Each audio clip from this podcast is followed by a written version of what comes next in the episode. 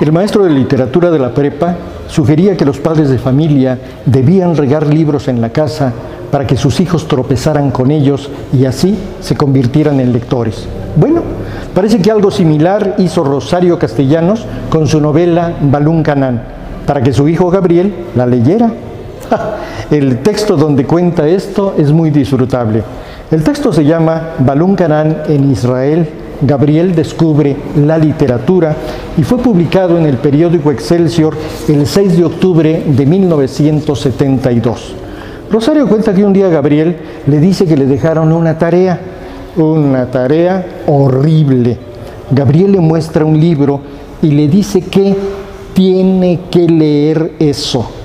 Rosario entonces piensa que lo indispensable es ponerlo en contacto con las obras literarias. Obras como Balún Canán, ¿sí? Rosario hará que su hijo lea su novela, escribe. Pero es preciso que procedamos con cautela, no dictarle una orden, sino meramente dejarlo al alcance de su curiosidad para que el encuentro parezca que se debe a lo que la vida tiene de azaroso. Termina cita. Y cuenta que deja un ejemplar de Balún Canán en su mesa de trabajo, pero nada ocurre. Así que da un paso más temerario.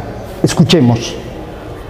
Aprovecho una de sus ausencias para derramar ejemplares de Balún Canán en la superficie de su cuarto, que ha sido declarado desde siempre territorio libre en el que reina el caos.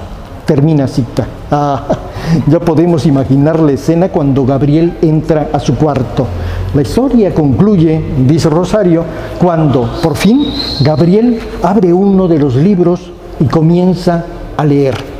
Cita. Cuando termina llega y me dice que es un libro padre.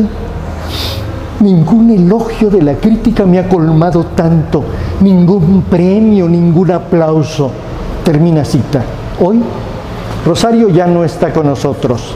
Ahora somos nosotros, sus lectores, sus paisanos, los que debemos derramar ejemplares de Balún Canán en todas las calles, en todas las plazas, para dejarlos al alcance de la curiosidad de potenciales lectores.